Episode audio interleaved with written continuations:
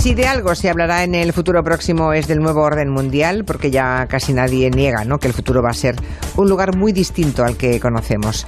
Nuestro equipo de orden mundial, bueno, nuestros son suyos, pero como están en este programa, Eduardo, ya os hago, os hago, os hago nuestros ya. Buenas tardes.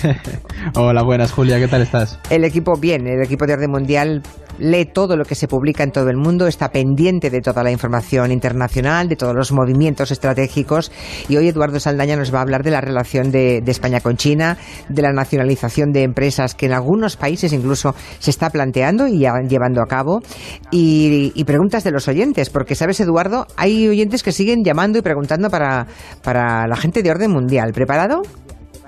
Preparadísimo.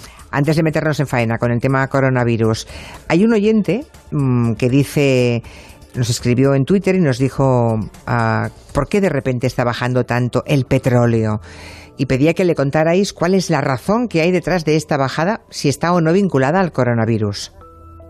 Pues la verdad es que es una cuestión, la, de los la del precio del petróleo, muy interesante porque ahora mismo, Julia, se han juntado dos problemas al mismo tiempo. Y es que hace una semana el 9 de marzo Arabia Saudí y Rusia, bueno, en la OPEP, se llevó a cabo una negociación y intentaban regular los precios del petróleo. Arabia Saudí estaba pidiendo a Rusia que viendo lo que se venía con la crisis del coronavirus, bajaran la producción para aumentar y mantener el precio, pero Moscú se negó, dijo que ellos decían que ellos aguantaban. Entonces, ¿qué ocurrió? Que ahí saltó todo por los aires. Los sauditas, como respuesta, dijeron que Vale, muy bien. Vosotros, eh, en vez de cerrar el grifo como habíamos propuesto, lo que vamos a hacer es abrirlo a chorro. Entonces se han puesto a producir a espuertas y a tumbarlo. Respondida la cuestión del precio del, barril de petróleo, hay otro oyente que ha dejado un WhatsApp en gelo hablando de la relación de España con China. Escucha. Hola, buenas a todos. Soy Isma. A mí me gustaría saber cuál es la situación que tenemos en España con China, visto que nos está ayudando bastante y que está ayudando a otros países como Italia, cuando eh, en otras ocasiones lo solía hacer Estados Unidos y no encontramos eh, ninguna explicación. ¿Hay explicación a la relación que tiene España con China y a que China esté prestando ahora mismo ayuda? Esto hay dos preguntas en una, Julia. Una es la relación que España tiene con China históricamente, que bueno, está establecido en los años 70, y la relación con China siempre ha estado muy basada en la economía para, para España.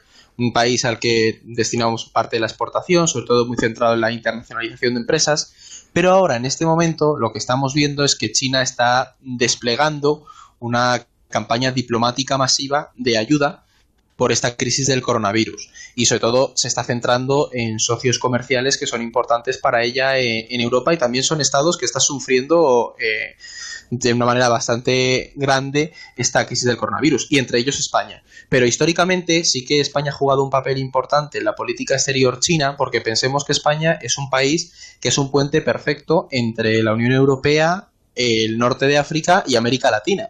Entonces China en todo este proyecto de la Ruta de la Seda sí que ha mantenido una visión geopolítica en la que España jugaba un papel relevante. Y ahora, con esta crisis del coronavirus, pues hemos visto cómo China ha empezado a desplegar esa ayuda humanitaria también porque le interesa que Europa no caiga en una crisis económica.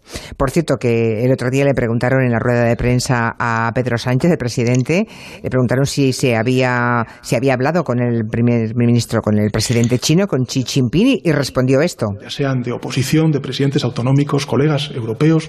Acabo de colgar el teléfono con el presidente de la República eh, Popular de China. Ayer estuve hablando con el director general de la Organización Mundial de la Salud. O sea, de los que habló, de los dirigentes con los que habló, el primero que mencionó fue Xi Jinping, el presidente de la República China.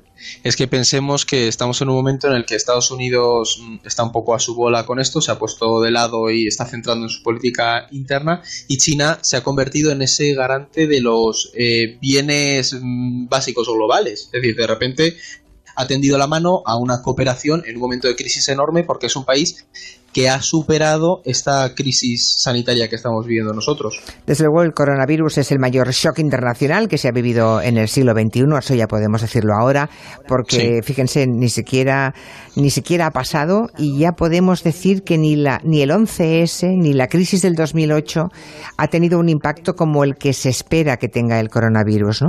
Eh, Eduardo Saldaña ha estudiado relaciones internacionales y, y, claro, ni tú ni nadie esperaba vivir algo así, ¿no? ¿Qué tipo de cambios, por lo que estás leyendo en, en, todo el mundo, tanto en medios de comunicación como en expertos en política internacional, ¿qué cambios puede traer a, este modelo de globalización ¿no? que teníamos mm, pues, a la política internacional esta crisis del coronavirus? Una de las cosas que se está comentando bastante es que la crisis actual, la del coronavirus, ha roto con todo el modelo de globalización que teníamos. Pensemos que desde hace 30 años el mundo se ha ido conectando y conectando cada vez más y vivimos en un momento pues eso en el que las fábricas ya no están en nuestro país, sino que se reparten por distintos lugares y claro, todo ese modelo parece muy útil a simple vista porque esa globalización liberal pues ayudaba a reducir costes y si había un problema te trasladabas o buscabas otro proveedor. Pero claro, ahora de repente todo se ha parado. No hay stock porque esa cadena de producción se ha detenido, las grandes compañías que abanderaban el modelo de globalización se, se ven perdidas en esta marabunta y miran a los estados. Entonces, lo que probablemente traiga esta crisis a nivel de globalización es una remodelación del sistema que teníamos. Y aquí se está debatiendo entre dos rutas y una es la que se apueste por una mayor globalización, es decir, en la que se refuercen las estructuras y lo que vendría a ser esa gobernanza global, porque ha quedado probado que hace falta una gobernanza global para coordinar todos esos temas, y luego está otra y es un modelo de globalización con fronteras, podríamos decir, es decir, el proteccionismo regresa. Muchos países apuestan por recuperar su capacidad de autoabastecimiento porque este shock con este shock han podido detectar los errores que había en esa globalización y así que asumen que hay que mantener las relaciones internacionales, pero ojo, yo tengo mi soberanía y yo traigo mis fábricas dentro de mis fronteras y voy produciendo. Y luego hay otra, Julia, que es la que estamos empezando a ver y es en la que surja un poder como China que se convierta en un mediador internacional, que haga de esa pseudo gobernanza global y ayude a fomentar ese multilateralismo porque se asume que el, el modelo de la globalización eh, existe y es una realidad, pero hay que controlarlo. Creo que va a ser muy interesante hoy el, gabinete, lo que nos ha contado Eduardo Saldaña con alguna dificultad en el sonido, cosa que lamento y les pido disculpas a los oyentes. Eh, vamos a llevar precisamente esta cuestión al tiempo de gabinete. Creo que es muy interesante que empecemos a pensar en torno, en torno a esto, ¿no? Mm. Porque, eh, como escribió Luis Garicano, el, economista, mm, eurodiputado, eh, escribió en Twitter ayer muy inquietante, pero es verdad. Dice, no hay, en ningún libro está escrito cómo se congela y se descongela la economía. Y estamos en ese momento en que el mundo ha hecho o está haciendo, eh, esto es presente, un experimento que nadie sabe cómo va a acabar también económicamente y por supuesto la economía también traza después las líneas de la política internacional y del orden mundial y es posible que salgamos de esta crisis con un orden mundial ligeramente o muy cambiado al que conocemos. Pero seguiremos hablando de todo ello en otros días. Eduardo, gracias. Gracias a ti, Julia.